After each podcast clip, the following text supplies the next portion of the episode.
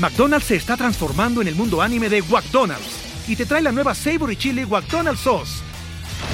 Los mejores sabores se unen en esta legendaria salsa para que tus 10-piece chicken wack papitas y Sprite se conviertan en un meal ultra poderoso. Desbloquea un manga con tu meal y disfruta de un corto de anime cada semana. Solo en McDonald's. ba baba go! En McDonald's participantes por tiempo limitado hasta agotar existencias.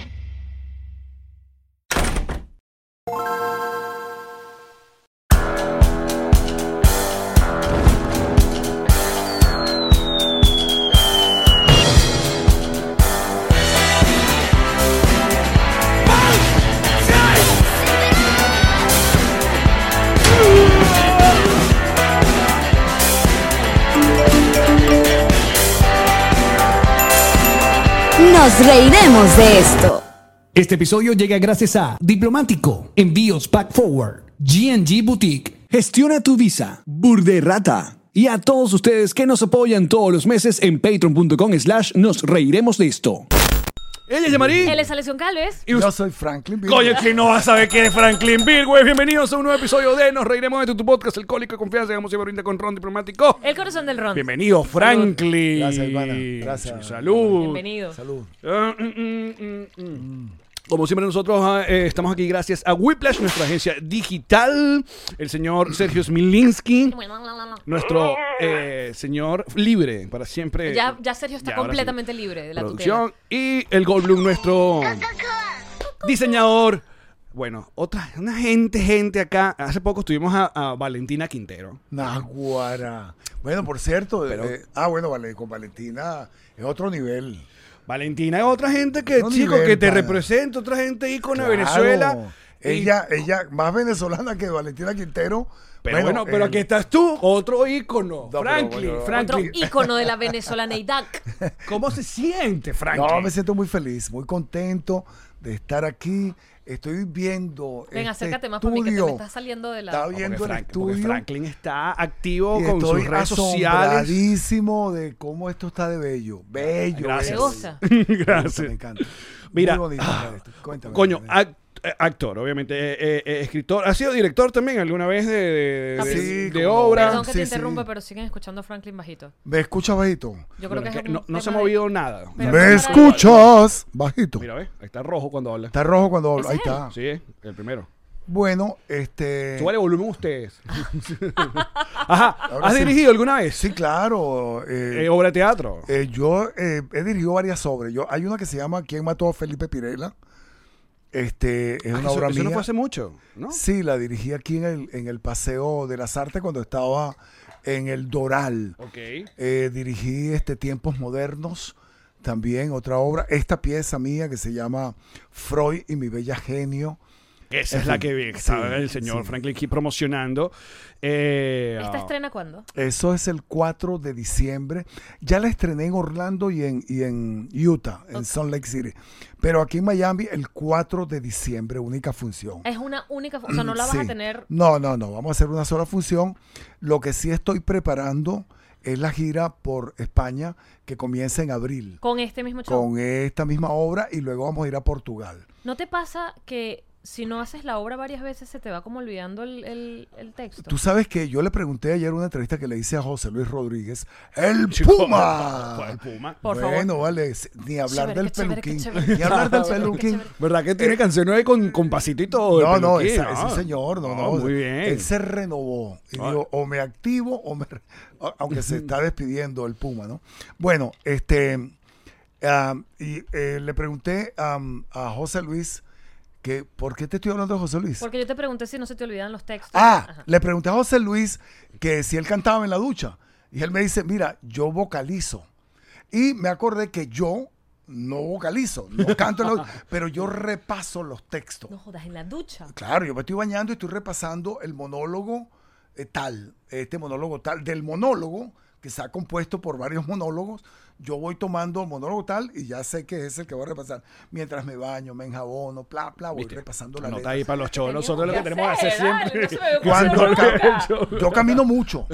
En la calle, yo me pongo mis audífonos, tengo el teléfono acá para confundir, para que la gente piense que estoy hablando con alguien. Atención, no Pero está hablando con nadie. hablando Lo dijo en este podcast. Voy no está hablando hablando con y nadie. Bien. repitiendo texto, plan, plan, plan, plan. Yo camino dos horas, el monólogo dura hora 15 minutos. Rum, rum, y todos los días lo paso para que esa letra siempre esté viva. Yo pensé que me ibas a decir que te grababas a ti mismo y te ibas escuchando. en el Al principio, cuando ¿Hacías esto- eso? mira, los actores entramos, es un túnel. lo, para mí, lo más difícil es la memorización cuando se trata de un monólogo. Porque cuando se trata de, un- de textos, diálogos, bueno, tú vas pasando la letra, lo conversas y tal. Claro. Están los ensayos, la- lo- los ensayos a la italiana al principio. Después ¿Es los un ensayos. ensayo a la italiana? Cuando nos reunimos los actores y empezamos a leer el texto, el texto en mano. Y empezamos a crear. Bueno, Ah, mira, la italiana, ¿eh? pero luego resulta que, este, en el caso del monólogo, eh, los actores se meten como en un túnel que no tiene luz. Porque la letra empieza a pasar letra, letra, letra, pasar letra todos Claro, los porque si días. a ti se te va un texto, Pasar, nada. pasar. O sea, ya ahí te, nadie No. te va a ayudar. Estás ahí solo. Tú solito y tú resuelves. Ya te cuento una anécdota que me pasó con Flor Núñez una vez. Entonces empiezas a pasar letra, pasar, a pasar la letra, pasar la leerla, leerla, todos los días, hora, hora, madrugada, horas, horas, horas, madrugadas. Llega un momento en que sin darte cuenta eh, hay una lucecita ya al final del túnel, es porque el consciente está atrapando el texto. Entonces comienzas a decir la letra, comienzas a decir la letra, empiezas a avanzar, avanzar. y llega un momento en que te sabes todo el monólogo. Pero es un es una cosa con hay gente, yo te puedo dar ejemplo de una de dos actrices con las que yo he trabajado, tres, te voy a dar cuatro. Actrices con las Cinco. que no, no, cuatro, cuatro, que yo con las que yo he trabajado que tienen memoria de espía Ok. O sea, leen el- eso una vez. De y elefante. se saben el texto. ¿Quién es? Doris Well, que en paz Ok. descanse. Marina Baura. Carolina em, Carolina Perpetuo. Perpetuo, Ok. Tatiana Capote. Mira. O sea, se- Memoria de espía. Una oportunidad, yo tenía una, una novela de cabrujas. Hace muchos años, cuando el famoso Viernes Negro, no habían nacido ustedes. No, chico, claro que sí. Ya, pero estaban Qué chiquititos. bello igual, gracias. El famoso Viernes El Negro. 83. Eh, eh, pero, bueno, estamos ahí. Muy bien. Y estaban, Estamos votando, bien, estaban votando a los actores. Ok. Se sobre amarillo. Entonces, yo tenía una escena con Tatiana Capote. Ella tenía que una, una obra de cabrujas. Y la, la cabruja estaba en el, en el control con la máquina de escribir porque de repente, mira, fulano de tal ya no graba. ¿Por qué? Porque le dieron su sobre amarillo. Wow. tenía que tenía que rehacerlas. modificar. What?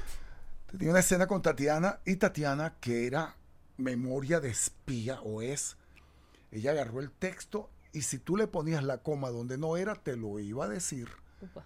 Dice, en el, la cuenca petrolífica del Orinoco hay petróleo en bruto. ¿De acuerdo? Pero esa vaina tenía coma. Y cuando dijeron cinco de acción, en la cuenca petrolífica del Orinoco hay petróleo. ¡Bruto! Y se fue. bueno, este cabrón, no, no, mira, Tatiana. Este, está bien, el texto es ese. Pero eh, no, no, el, pet- el bruto no es él. El bruto es el petróleo. petróleo. Ay, pero perdóname, José Ignacio. Aquí hay una coma. Esa- muy bien. Está bien. Ah, no, no, no, encanta. tienes razón. Eh, la culpa es mía. Ah, disculpa. bien. Quita la coma. Eh, Eh, bruto acting atrás, ya no, ya no te, agre- ya, no te agredo, Ya no simplemente te, lo no, comento. no, exacto. Ah. Mira, Franklin, tú sabes que nosotros hemos hablado acá, creo que lo, estuvimos- lo- lo- no sé si lo vimos en el podcast o, lo- o fue uno de los viajes, que estábamos sacando cuenta de cuáles son las figuras venezolanas Ajá, que han acá. envejecido, envejecido acá. muy bien, o sea, o han crecido, han evolucionado muy bien, y, tú, y te nombramos a ti de inmediato. Bueno, yo o sea, un tipo que oye, se mantiene primero Sí, a la sí, moda, sí, obviamente. sí, eh, sí, mira, es- aparte, No, muy bien, no, no. un tipo activo, Guapo. guapo. Nada. Es una cosa- Elegante. Pero no es nada más la parte física que de verdad tienes un pacto con el diablo. Es la No, parte no, mental yo también. acabo de cumplir, bueno, yo me pinto el pelo. Ok, Señores, yo uso Just for Men Real Black. Quítame la cuña. patrocínenlo. Pero, este, em, eh, yo tengo 68 años, lo acabo de cumplir. Ahí está, ¿ves? La, mi, eh, yo que fui matrimonio ya estoy todo. Yo te voy a preguntar, yo les voy a preguntar la de ustedes. Este, Puedes preguntarla sin problema. no, Claro, no. nosotros somos a cuarentones. 41, 41, yo 41, 41. Bueno, mi hija mayor, yo tengo una hija que es mayor que tú. Ok. Y la menor tiene, mm, va a cumplir 30, casi llega a los 30. No pero llega todavía. a los pero 30. siempre fuiste un tipo activo de hacer Toda ejercicio, la pesa. vida, todo- toda la Pero hay vida. una cosa genética, ¿no? Es que te voy a decir algo. Yo siempre soñé. Es que el, el- el asunto está aquí. Mira, y, y ahí voy con la obra. Ok. Mira, mi pana, yo decidí que yo quería estar en la televisión cuando yo tenía ocho años de edad. ¿Cómo fue eso? Antes, en mi barrio, que hoy se llama La Sucre, en Barquisimeto, la ciudad más bella del mundo, este, yo estaba, los juegos eran la R, el escondido, Claro. eh, chapitas contra la Eh, pared, policías y ladrones, pelotitas ah. de goma, eh, palo encebado, el cochino encebado, etcétera, etcétera. Y contar estrellas, porque Barquisimeto era un cielo nublado, era un cielo estrellado. Pero en el año 1961, un día jueves, un árabe al que nosotros llamábamos el Musiu, que era una quincalla ambulante, el tipo vendió un a crédito, un televisor Philips de tubo blanco y negro en la casa de la familia Pernalete. El señor Pernalete lo puso en una esquina frente a un ventanal. Toda la muchachada corríamos Ah, pero qué a buena cerca del viejo Pernalete a ver los canales de televisión que eh, Televisa, que después se llamó Venevisión, y Radio Caracas Televisión, que después se llamó RCTV. Y empezamos a ver toda aquella programación que modificó ese aparato de televisión, modificó toda nuestra manera de ser, cambió los juegos, el léxico, empezamos a escuchar una música extraña, eh, que hoy se llama, es country, pero que era la que musicalizaba las comiquitas de Walt Disney o los perritos, animalitos que se perdían en el bosque. Y empezamos a escuchar esa música y a, a cambiarlo todo.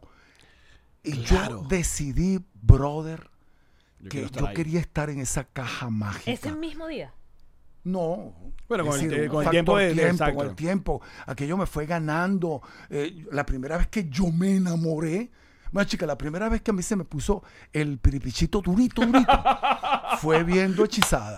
Claro. Cada vez que hechizada movía la boquita y la naricita, Claro. yo sentía un cosquilla, una cosquillita y chum, En se tu ponía cuerpo y durito tú decías, el ¿qué me está no, pasando? Yo, Hechizada, mira, pensé- yo pensé que era pecado. Claro. Yo decía, Dios mío, es pecado.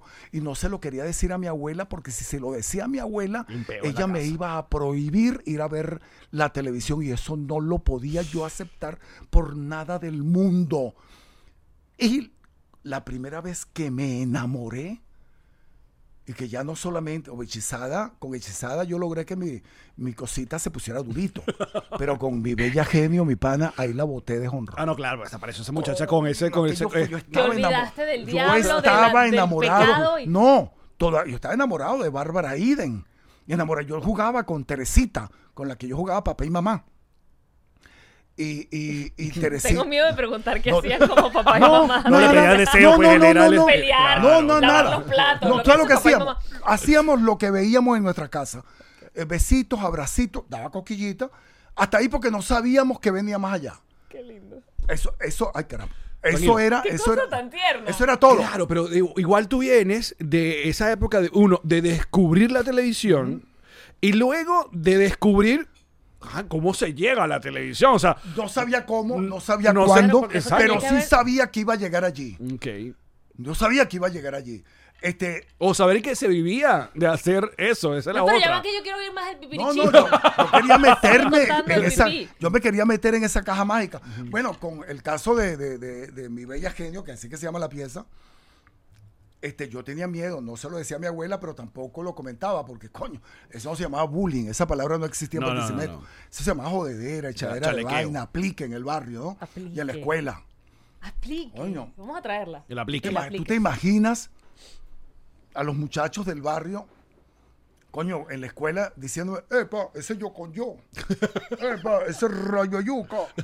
O los más cultos, porque habían cultos en la escuela. Ah. Me dijeran, adiós, Julio Cortázar, por lo de Rayuela. Coño, ¿quién aguanta eso? Oye, vale, que bullying tan, tan Qué elegante, de mucho nivel. educadísimo. Mucho Ahora, nivel, nivel pero literario. yo, además, yo sabía que era pecado.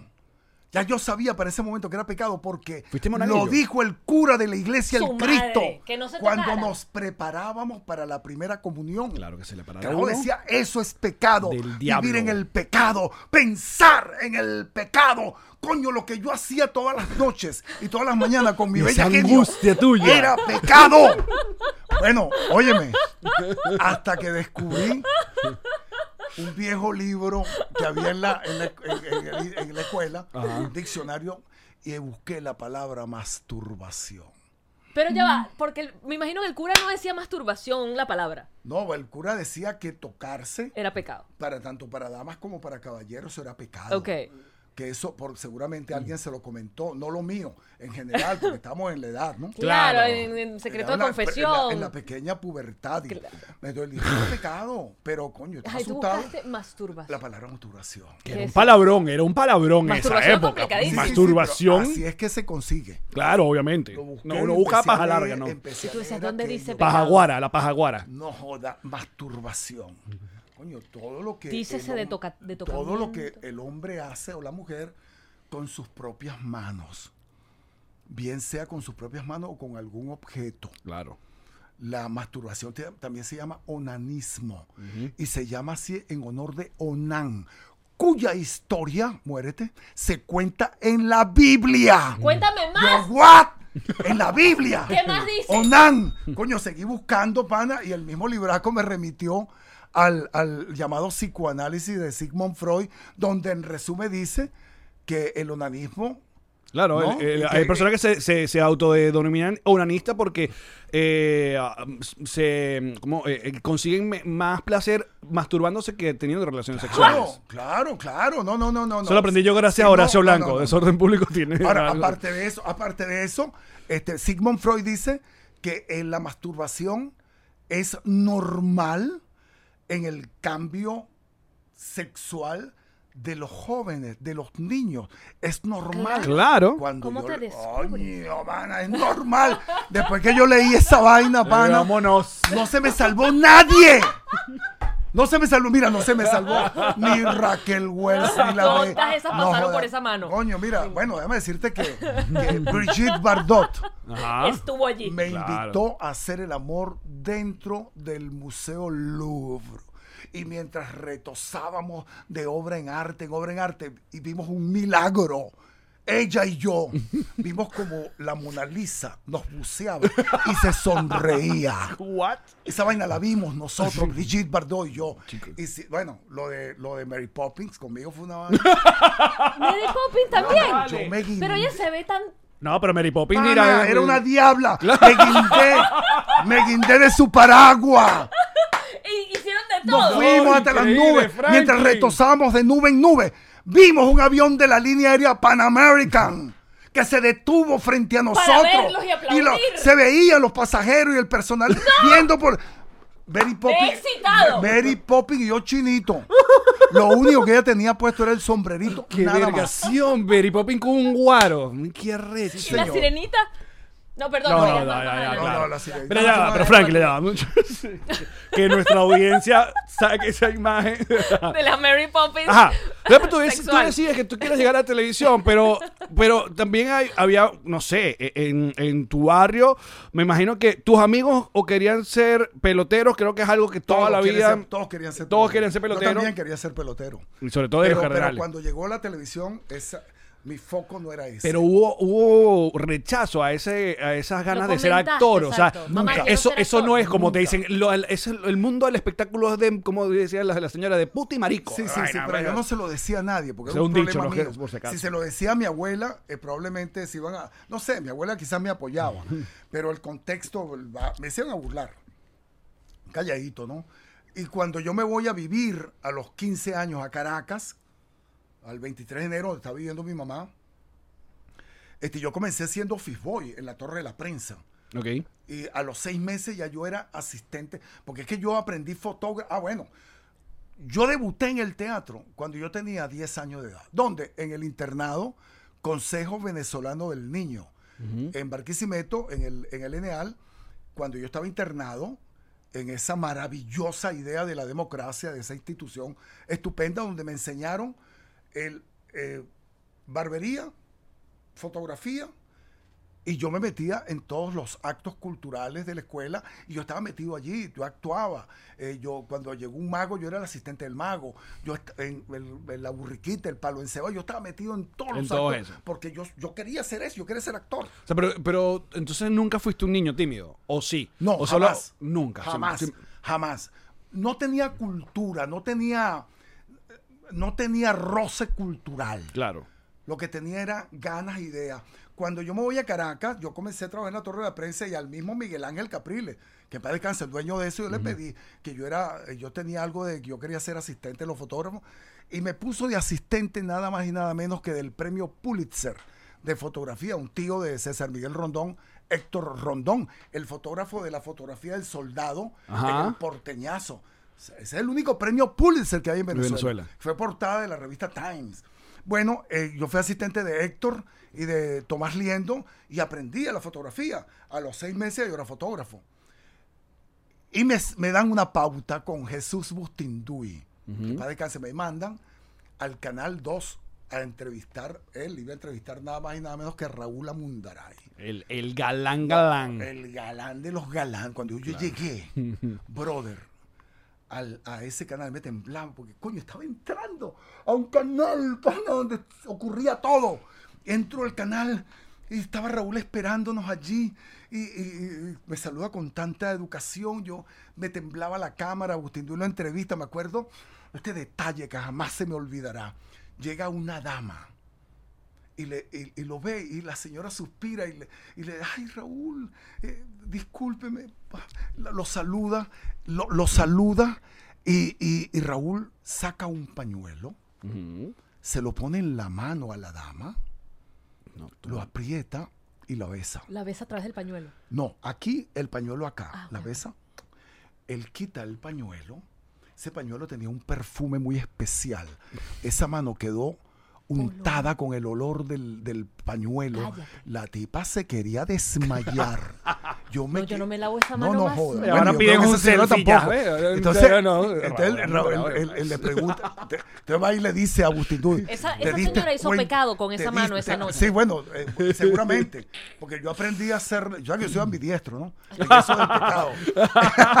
bueno, entonces, demasiada información ya. entonces, entonces, este, Ajá, es la señora. ajá, no, no, no, Raúl, Raúl, Raúl explica después que se va la señora y tal. Yo lo único que le pregunté, mire, ¿y cómo se llama esa colonia? Huele tan rico. No, no. Ese secreto no lo doy. Dice, "Pues el tipo era muy caballero, el tipo era- no era de este planeta. Claro. No era Mira, de este planeta. mira, Bueno, al- Raúl so- me sorry que, que aquí están, nos- el club Petocito nos pone Ahí está la, foto, mira qué maravilla. De foto, ¿eh? Esa es la Claro, foto del tío de César. Miguel Rondón, Toroso Héctor de. Rondón. Ahí está. Muy bien, gracias, Jesus. Premio Pulitzer de, de- de fotografía. Y estoy Jesus, no hablando- fue Miguel Ángel. Gracias, Miguel Ángel. Yo entrevisté a ese cura mucho tiempo después. ¿En serio? Sí, cuando yo era eh, estudiante de periodismo en la Universidad Central, yo fui le hice una entrevista justamente dos años antes de su muerte allá en, en Cogede, vivía él. en- Antes de seguir con nuestro episodio, obviamente tenemos que hablarles de Diplomático, el mejor ron del mundo mundial. No, y no lo decimos nosotros, lo dice el mundo mundial. Claro. Ron diplomático es ron venezolano, pero para exportar. Allí donde estén, probablemente en ese lugar del mundo donde están, y además de Venezuela, está ron diplomático. Y acá en los Estados Unidos usted pueden tener esta botella en la puerta de su casa a través de drizzly.com. Muy sencillo, cualquiera de las presentaciones de ron diplomático. El corazón del ron. Momento GNG Boutique es una... Primero GNG se encarga de contar una historia en alguna pieza. Qué bonito eso. ¿no? Es que es maravilloso porque tú tienes un regalo. Ahorita, ahorita que viene Navidad, tú vas a hacer un regalo y tú dices, mira, yo quiero un regalo, pero así, así y asado. Una chaqueta, una Algo que sea personalizado, único, que cada vez que esa persona se vaya a poner esa pieza que tú le mandaste a hacer, diga, qué belleza, vale, qué bonito. Y les recordamos que quedan todavía eh, los Converse de edición especial de Nos Reiremos de esto con certificado de autenticidad. Así es, porque son edición limitada. Ujú. GNG Boutique es para ti. Los envíos hacia Venezuela, ¿para dónde y por dónde? Por Pack Forward se hacen, porque además tienen cavas refrigeradas que van a hacer que tu, que tu entrega llegue. Si es comida, si es un restaurante que tú tienes, un abasto, un, todo va a llegar en perfecto estado y te van mandando correo. Su carga ya salió, su carga está en camino. si tú, por ejemplo, cosa, ahorita en Navidad, en los regalos de Navidad, tú se los mandas por Amazon a Pack Forward. Pack Forward te lo deja en la puerta de tu casa en cualquier lugar de Venezuela. Escríbeles de parte de Nos Reiremos de esto a Pack Forward. Nuestra agencia digital es Whiplash Agency. ¿De qué Es. se encarga Whiplash Agency aparte de, nuestra, de nuestras emociones? No, se encarga básicamente de todo lo que nosotros somos virtualmente. Nuestro Instagram, nuestra página web, nuestro Twitter, todo. Ojo, además no solamente en redes sociales, sino que también se, se- con ellos pueden consultar cualquier estrategia digital, si necesitan un e-commerce, todo eso lo hacen con eh, nuestra gente de Whiplash Agency, la nueva imagen, cambio de logo, todo eso lo hacen con Whiplash Agency. Eh, Quiero ¿quieres vender hacer- suéteres, nos reiremos de esto, que- Whiplash Agency. Ajá, que que Una venderla. cosa, Whiplash Agency. Whiplash Agency es nuestra agencia digital. ¿Y cómo hace uno si tiene el pasaporte vencido? No, no puedes viajar, no, No, sabes la qué visa. hacer. Arroba gestiona tu visa. Ah, consulten más, con nuestros amigos de arroba gestiona tu visa porque ellos te asesoran, eh, tienen toda la información sobre las embajadas de los Estados Unidos en cualquiera de los países y todo el proceso del TPS para los venezolanos. Importantísimo. Vayan y consulten el número de WhatsApp que consiguen en su cuenta de Instagram de parte de Nos Reiremos de esto. Van a tener la primera eh, consulta completamente gratis. Así que vayan eh, de parte de nosotros y van a tener toda la información sobre tu visa acá en los Estados Unidos. Arroba gestiona tu visa. Momento de diversión, momento de echar bromitas con Burde Rata. Burde Rata es, mire, el rolitranco de juego para armar un desnalgue venezolano. Más nada, con ese subtítulo, bebé. Esto para Navidad está increíble como regalo, pero además como para jugarlo, porque uno no sabe qué hacer. Estás en pleno 24, ya se comió, ya se No, y que bebió. uno, y que 31. monopolio, no, no. Bur de rata, Aparte, totalmente venezolano. Totalmente. Tiene la, la segunda edición ya lista para estas navidades. Y si tienen ya la segunda edición, pues tenemos aquí. Mira, esto es, Es para que le- salido se ajá, agregue. La extensión Candela. Es, es mucho más, es más malvada. Ajá, es más malvada. Bur de rata. Pueden usar ya el Código de un- descuento. Un, descuento. Por Ah, favor, ¿cuál es? Que es el código de descuento NRDE Bur de Rata en la página de Bur de Rata para que tengan un descuento a la compra. Este perfecto regalo para eh, la Navidad y el día de Tremendo juego de mesa. Amigo secreto. secreto. No anden regalando cosas feas. Bur de Rata. Pero mira Bueno, todo. Ajá. En síntesis, este. Pasaste a ser el ser asistente. eh, asistente, Raúl me Llegaste fir- al canal, exacto. Raúl me firmó un, un libreto de, de, no me acuerdo la novela que era, pero me lo firmó un autógrafo, porque yo, se me ocurrió decirle que yo quería Ser ser actor. actor. era mi sueño. Lo vas a hacer. ¿Y te ¿Cómo te llamas tú? Franklin. Frank- Con Raúl, con un corazón y tal. Espero trabajar contigo algún día. ¡No! No joder. Bueno, yo, yo salí de ¡Qué ahí. palo! Coño, era un. Bendecido y afortunado para siempre. Cuando yo trabajé con Raúl, él se- cuando él me vio, en muchos años después yo trabajé en televisión y me, me lo encontré por allá en Radio Caracas. Se me quedaba mirando y me decía. Te lo, dije. ¡Qué grande! Sí, bueno, bueno, lo que tú me dijiste, lo que, usted- lo que tú me comentaste, Alex, cuando yo, cuando Delia Fiallo me da la oportunidad para yo trabajar en televisión, yo venía a hacer teatro en la Universidad Central de Venezuela. ¿En el TU? Teatro Ñangara, sí, claro, en el TU. Yo Teatro ahí. Teatro Ñangara. Teatro Ñangara en el TU, ¿no? Pero yo debuté profesionalmente en el TU. Tres años estuve ahí. Y Delia me da la oportunidad, pues yo era fotógrafo del Seguro ¿Recuerdas quién te Social. dio clases en el TU en esa época? En el TU. Claro, mi maestro Luis Márquez Páez. No me digas, ¿también te dio a ti? No, pero, pero me dio Gustavo Meléndez. Que Gustavo, vale. Ma- Yamandú. sí. Ya mandó. Claro, Yamandú era compañero mío de, de actuación. Imagínate. Claro, en el TU. Pero mira la Entonces- cantidad de nombre que está lanzando Franklin es increíble. No, yo bateando, No, papá, yo bateando. Déjame, déjame. Entonces, Ajá. resulta que cuando Te consigues. te- Coño, me, me- me da Delia la oportunidad una semana. Yo era fotógrafo del, Seg- del Seguro Social. Ella estaba en el Hospital Pérez Carreño y la periodista, eh, Betsay Sosa, le dice: Mira, mi fotógrafo es actor del teatro universitario. Se me queda mirando, flaquito, peludito, eh, malandrísimo. Yo era bien en el 23. Yo era el más malandro de los malandros en el 23. Me decían la pinta, porque era pura pinta. Entonces. Ahí llegó la sí, pinta. llegó la pinta. Jugando béisbol era malo, era la pinta, pura pinta. Entonces, este, la señora Fiallo, en agradecimiento al Seguro Social, me da la oportunidad. Y a la semana me llaman de Benevisión para que yo hiciera un papel de médico, médico número uno, en la novela Rafaela. Entonces, yo le digo a un malandro que, un gran amigo mío que lo quiero mucho, además, Alfredo el Pajalarga, de allá. del 23. Ok, conocimos por fiel paja larga. Le digo a Alfredo, Puede ser. Existía. No existe paja larga. Entonces le digo a Alfredo, mira Alfredo, coño, voy a traer en televisión. Yo se lo decía a todo el mundo con mucho orgullo. Trae en televisión, voy a traer televisión. Claro. Rafael, le decía el, el malandro. me- José, eh, Alfredo me dice, ve acá, bichito. Decía una vaina. Mira que, coño, todos los hombres tienen un gay durmiendo adentro.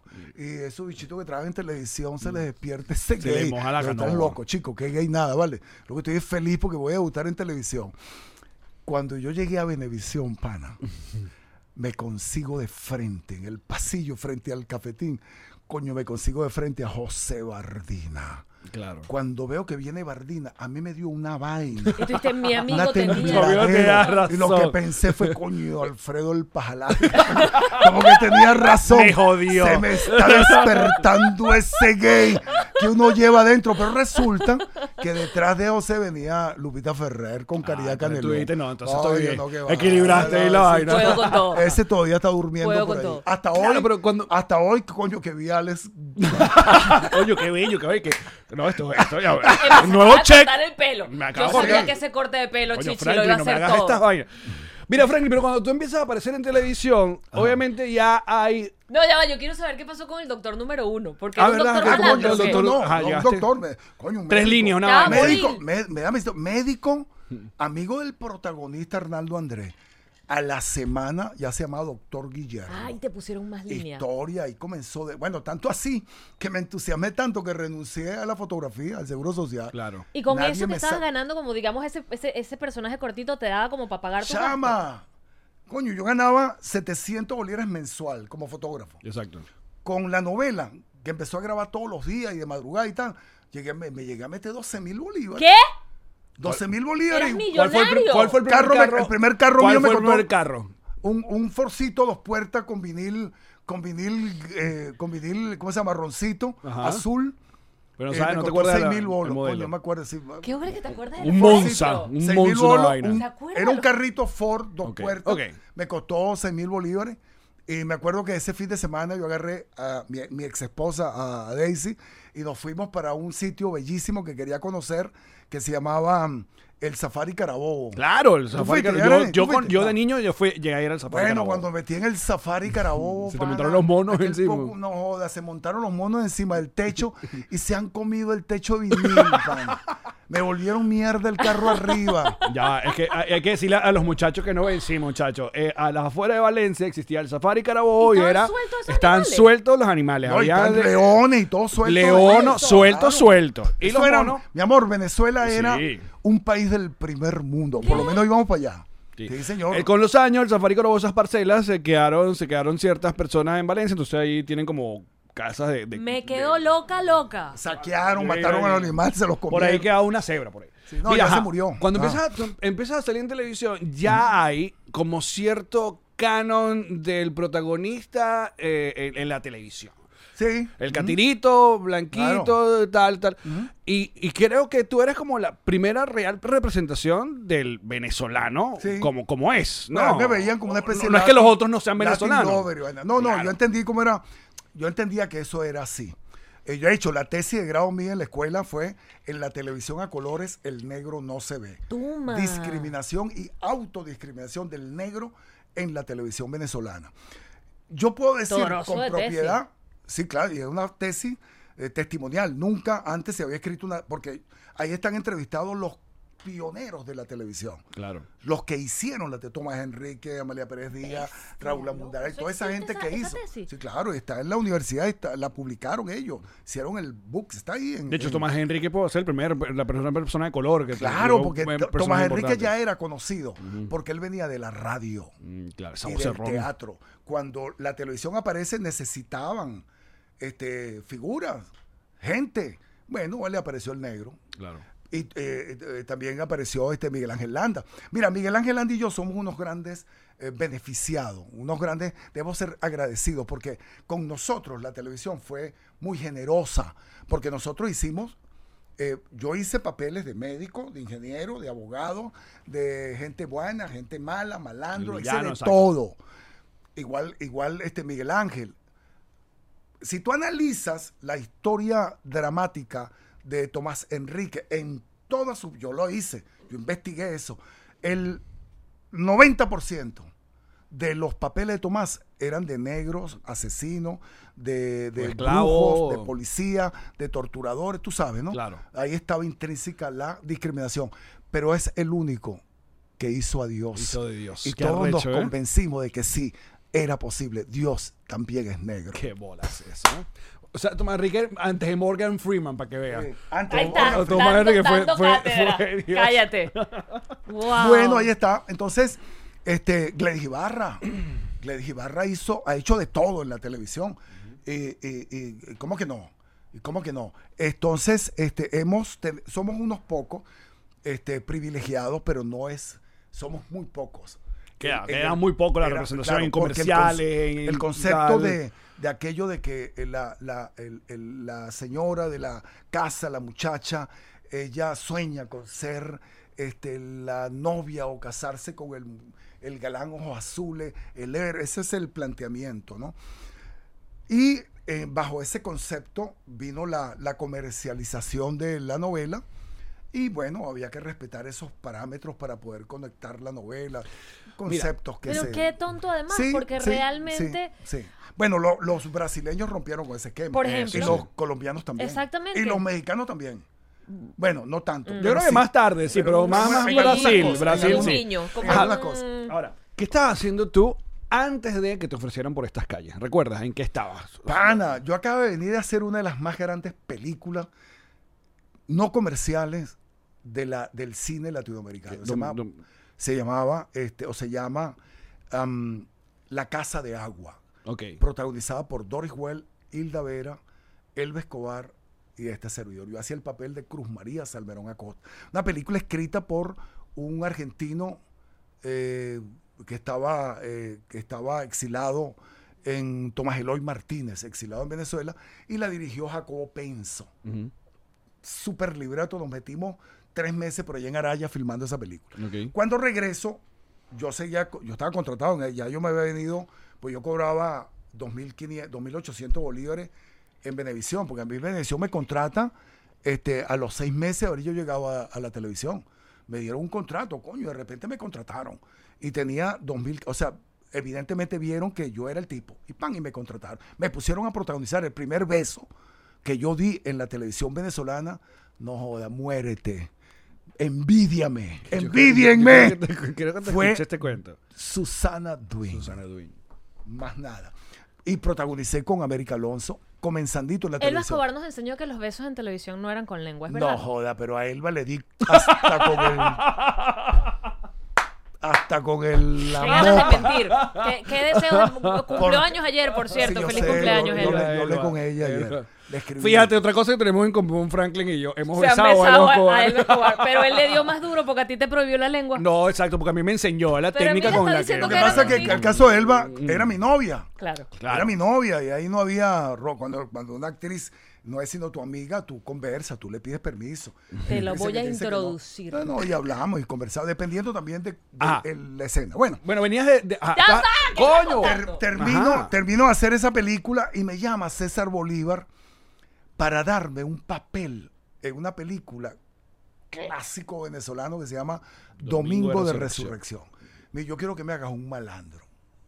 No, yo lo que le- yo no me tocó ningún, porque yo como yo era malandro del 23, yo lo que hice fue hacerme yo mismo. Exacto, listo. Lo tengo. Me aprendo las líneas. Franklin Edgardo Salazar fue- y me comí la película. O sea, no me comí la película. Claro, todo el Lo mundo te recuerda, es un- es un personaje que Exacto, la lo gente hice muy bien y chévere. Llegué a, a- a Radio Caracas, en Radio Caracas hice dos, tres series más, otra telenovela por allá y de pronto me llaman para decir, ah, no, quiero que sepas que yo no estaba pautado para ser Eudomar Santo. Ese personaje, se lo iba- ese personaje se lo iban a dar a Carlos Cruz. ¿Qué? Carlos Cruz era el actor que iba a ser, el- al- en el que habían pensado. Olegario. El personaje que me iban a dar a mí era Randú en, En Cassandra. en Cassandra. Coño, otro palazo. Otro palazo. Claro. Yo iba a ser Qué buen cuento Yo iba a ese. ser Randú, Carlos Cruz iba a ser Eudomar, pero eh, creo que fue eh, Alberto Yarroco que dijo, señores, vean esto, y mostró un, una escena de Domingo de Resurrección. Claro, este Yo, es el, no, este es el, que, ese este es el tipo. Este es. Udomar. Entonces me cambiaron. Le dieron, no sé qué papel le dieron a, a Carlos Cruz y a, a Randú se lo dieron a, a- a Soto, Henry Soto, A Henry Soto. que lo hizo muy bien. bueno, arranqué yo haciendo ese personaje, pana. Y coño, de repente a la semana yo le preguntaba a, a- a los actores, coño, ¿ustedes notan que hay una vaina rara con esta novela? Cuando salió al aire, a la semana, no, porque no es común. Uno siente que pasa algo con las novelas, coño, al mes. ¿Cómo lo percibías? Porque, ahora exacto. redes sociales, El el Twitter, ah, el feedback es inmediato, época, pero ¿cómo antes no. Feedback, brother, en la gente en No, la no, calle. no. En la calle. La Y para bajar la panadería. En la calle. exacto. Cartas tú recibías era de Aruba y Curazao. Ellos veían la novela y ellos te mandaban cartas. Ok. Ok. Y ya tú sabes que tiene, allá agarra, mira, una carta, y te da un poco de carta de Aruba y Curazao. Pero en la calle, en la calle, yo vivía en los chaguaramos, época, en la calle la gente te paraba, te decía, ¡eh, Franklin, malandro, Omar! Y yo, coño, además, aparte de que yo caminaba así. Claro, el tumbado de Omar. yo, ¿no? Pero "Eh, escucha, Franklin. Ejá, pero cuando, cuando arranca por estas calles, primero no sé si eh, eh, cuando te tiran el, el- el pitch, ¿no? De, mira, esta, esta novela va por estos lados, va a tener tinte social que capaz no se ha acostumbrado, no se hacía nunca No antes. Sin embargo, por esta calle al comienzo sí había un como un arco. Bro, mar- te vas a quedar loco con esto que te voy a decir. Ajá. ¿Tú sabes qué cambió esa novela? Cuando se presentó María Alejandra Martín, que era la esposa de Jordano, con un cassette y se lo muestra a la producción. Es lo que compuso mi marido anoche, una guitarra. Llaman a Ibsen. Ibsen escuchó eso, señores. Ah, Esa novela se llamaba, se llama, Sí, eh, eh, ya ni me acuerdo el nombre que tenía, Ma- María Marianela, María Eugenia, María, una vaina así. Sí. Eran dos nombres. O sea, la Este, canción de Jordano fue el que cambió el concepto de la cuando el carajo escuchó eso, Ibsen, yo cambio esta vaina.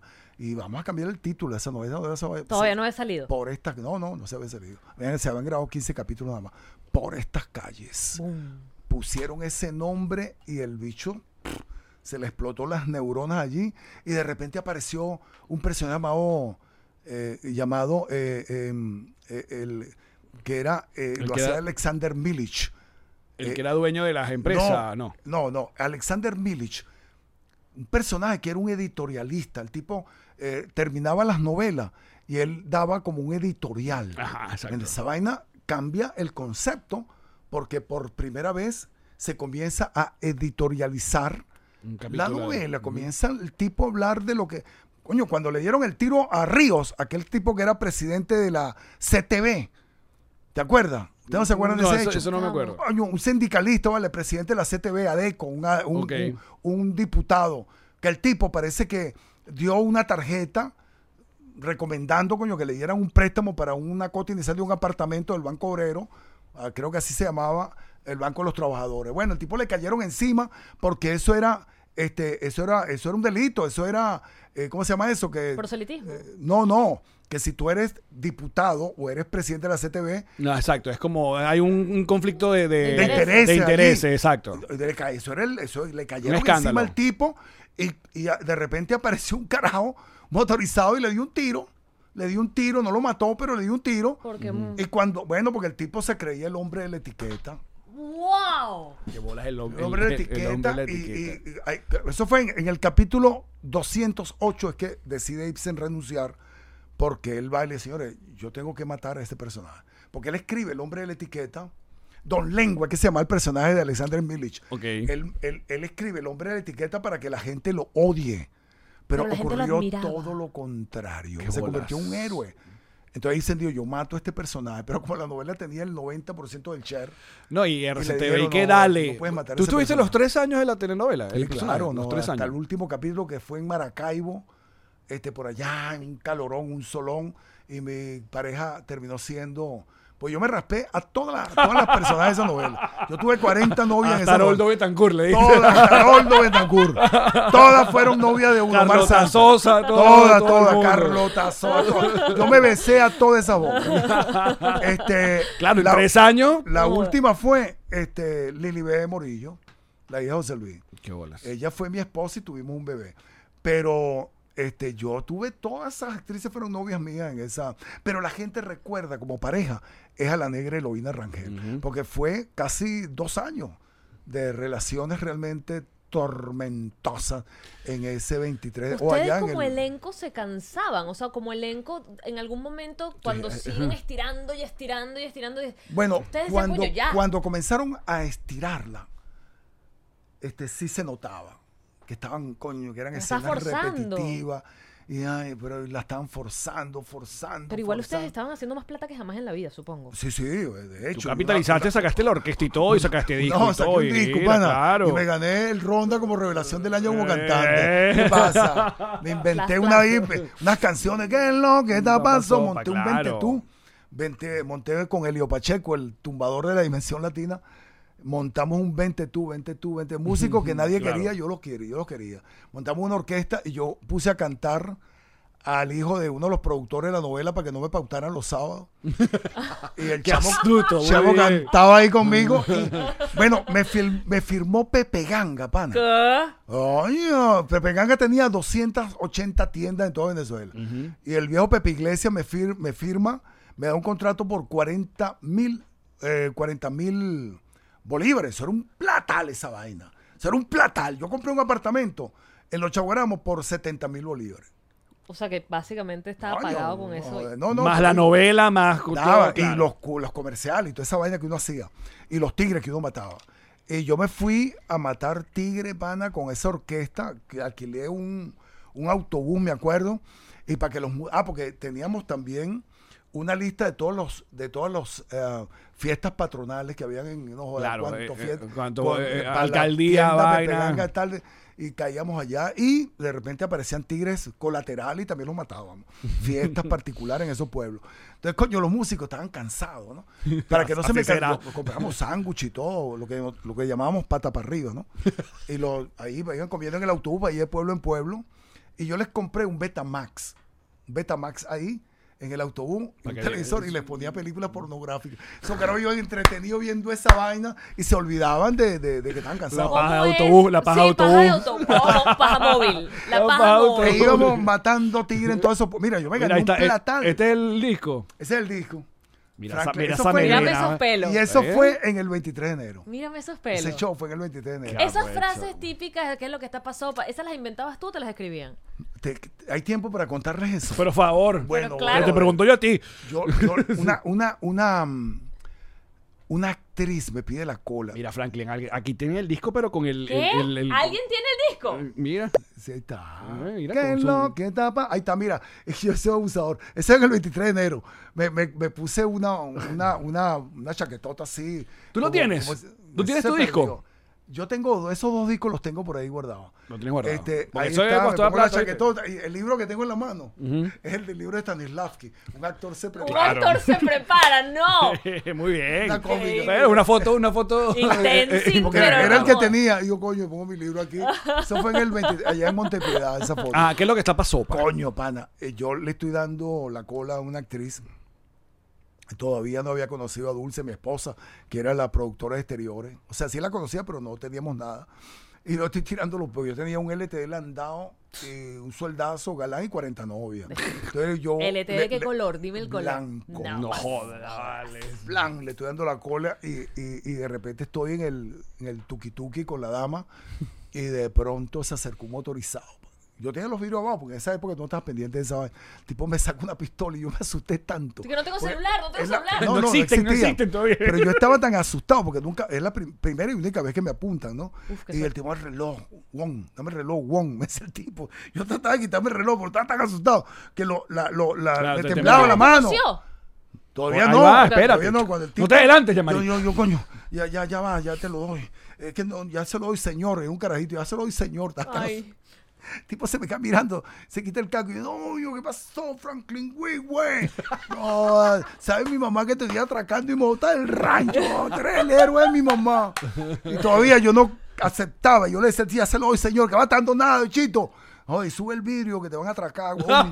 Me dice, no, tranquilo, Franklin güey, ¿qué es lo que te pasó, paichito? Y se fue, tipo contento. Te regaló el qué es lo que está pasando. yo le conté eso a Ipse, mételo. Claro. Lo metí. Y lo del como vaya viniendo, Vamos vamos, viendo. viendo. Te van a quedar loco. Por los- ¿Qué favor. definiste? No, pero Definiste básicamente. Ese fue como el bochinche de, de Francisco de Miranda. bochinche. Bochinche, bochinche, y más bochinche. Que como vaya viniendo, vamos desde viendo. Río Bravo hasta la. Ese es como vivimos, por eso estamos jodidos en Latinoamérica. Claro. Pero es que es así. Porque como vivimos, vivimos así. Sí, sí, sí, vaya- como vaya viniendo. ¿Tú te acuerdas? No, no, a lo mejor no se acuerdan, pero quizás lo sabe. Un percusionista venezolano que era ciego. Mm, no, sé. Sí, sí, sí, famosísimo. Este, por Dios, alguien que me ayude allí. Este, A ver, es momento. este, Pues yo conozco a Ne- Nene Quintero. que- no, no, no, esos son de ahora. Exacto. El gran percusionista venezolano, Fran, el pavo Fran. El Pavo Frank, sí, he escuchado Fran. el nombre. Él era ciego. Ok. Y fue invitado en aquella época en Cuba, cuando se hacía el Festival del Jazz paralelo a, al Festival del Libro. E iban los intelectuales de izquierda de aquella época, porque era nota ir a Cuba, no sabía lo que nos venía después. Ajá. Entonces, eh, Ibsen Martínez estuvo invitado como escritor, ¿no? Él iba a presentar un libro allá. Y en el avión se consigue con el Pavo Frank. Iban conversando, ¿no? Y Ibsen le pregunta, coño, Pavo, este, ¿y ¿vas a tocar? Sí, bueno, me invitaron para que tocara con, creo que está Chuck Mangione y no sé quién más, ¿no? Toca jazz. Eh, yo voy a tocar. ¿Y te trajiste la, la- la batería? No, chico, hasta trayendo esa tan grande y tan pesada. Claro, ponen ahí. Y, bueno, ¿y cómo vas a tocar? Bueno, coño, un festival de jazz, que no tengo una batería, entonces no es festival de jazz. Y Ibsen, como él estaba ciego, dice, mira, este pavo, y te van a buscar en el aeropuerto. Coño, me invitaron. Alguien y me mandaron los pasajes. Alguien me tiene que venir a buscar. Pero- Increíble. Pero, tú no sabes quién te va a buscar. No, no sé. Ibsen al rato volví a insistía. Mira, Pavo, pero caramba, y, y si tú quieres yo te ayudo. Yo, tú me dices en qué hotel. Oye, dicen, tranquilo, pana, que como vaya viniendo vamos bien. alguien me va a buscar. Alguien me invitó y alguien sabe. Pero de- además, qué confianza en, en, En el- él. en la vida. Claro. Era, era el Pavo Frank. Sí, claro. Coño, cuando lo googlees te vas a dar cuenta de quién estamos hablando. Mira, ahí está Ibsen con el tiempo. Ahí está, ese es el Pavo Frank. el vaya Frank. Que en paz descanse, sí. viendo. Ahí está, listo. Bravo Pavo. Qué buen nombre. Bueno, el pavo le dio eso y años después, décadas después, Ibsen se acordó y tú sabes que no era a mí a quien se le iba a poner, ¿A quién era? era el doctor Valerio. El doctor Valerio. ¿Y cómo vale. terminó Robert-? Roberto Lamar. Oye, porque creo que fue este mm, eh, Carlos Pérez, que era uno de los dialoguistas, dijo, no, no, pero coño, dice, pónsela mejor Eudomar. Va más con Eudomar. Bueno, pónsela a Eudomar, papá, como vaya viniendo muy bien. ¡Pum! Boom. Blum, el mismo día. Qué bola esa capacidad de, de crear también eh, de lo que significaba en, en la cultura pop lo que es un lo que llaman el catchphrase, ¿no? Lo- lograr una frase, que se, que se sí. ponga de moda. Que luego, años después, vienes y tiras par de catchphrases nuevos como hola, ¿qué tal? Hola, ¿qué Hola. tal? Y el tic-tac, tic-tac, tic-tac, que, que- que- que está ligado, que eso lo, lo vamos a hablar en, en el bono. eh, obviamente todo este asunto que tiene que ver con la política, sin embargo, la gente la agarra y, Sí. y bueno, parodia, ¿Y David botas Comedia, Lowland? eh, claro, y las botas Ah, Lowland, son claro. tres, papi. Pero ¿sabes que me llamó el dueño de la Lobla? Coño, vale, que te patrocine, chico. Creo que algún día vamos a tener que hablar tú y yo. No se atreve porque tiene su tienda ya. Claro. todavía. Mira, Ahorita, ahorita no. como estamos- vamos a despedir aquí el episodio, pero vamos a recordar a la gente que- acá en los Estados Unidos para que vayan a ver este show, este nuevo monólogo que tienes, que se llama... Freud y mi bella genio. Ajá, ¿cuáles son las Eh, presentaciones que quedan por este...? No, vamos a hacer una función en Miami. Este, ya el año que viene veremos eh, cómo hacemos más adelante en otro lugar, en otros lugares aquí en, en Florida. Pero este, Yo voy demasiado a función- esto, que lo sepas. Sí, bueno, Sí, ustedes no vamos, van a ir vamos, lo, vamos, lo van a disfrutar muchísimo, porque tiene que ver un poco lo que ya hemos conversado. Es como la, eh, un aparato de televisión modifica este, toda una conducta y yo lo ubico en mi barrio, pero evidentemente en el mundo, en el país, cómo modifica las conductas, cómo modifica nuestra manera de ser, ¿no? De ser niños. Y desde el punto de vista de un demócrata, de un capitalista como yo, maravillosamente bien. Un comunista diría que, bueno, la televisión es alienante. Para mí, no. La televisión eh, informa, la televisión entretiene y aunque ese no es su propósito, también Educa, educa. ¿eh? Entonces, es ese- eso es lo que yo pienso de... Bueno, y aquí está plasmado. ¿Esto Y es un homenaje... Sí, es un homenaje eh, a la industria de la televisión. Al final aparecen más de 60 imágenes y por supuesto también hablo de cuando aparece la televisión, la, la, la, la industria, cuando aparece la industria de la televisión que vino de afuera, pero llegó un momento en que también nos invadió la televisión de adentro, las producciones nacionales. Claro. Ahí apareció mi gran y tormentoso amor. Lila Morillo. Chacho, cuando esa mujer apareció Con ese cocotero. con un, con un traje de baño debajo de un cocotero. La carátula de CLP era la morillo, la maracucha de oro debajo de una mata de coco con un traje de baño insinuante para la época mostrando aquel gordo cocotero. Mi pana, me volví loco. El pecado. El Me volví pecado, ¿eh? loco. El Ahí pecado sí. otra vez. No, no, no. Ahí pequé durante una década. Qué maravilla, caramba. Mira, nosotros vamos a seguir un rato como con Franklin en, en el bonus. eh, que ustedes nos pueden acompañar a través de patreon.com slash nos reiremos de esto. A partir de 2 dólares al mes, muchachos. Chau. Los amamos. Esta fue una producción de Connector Media House.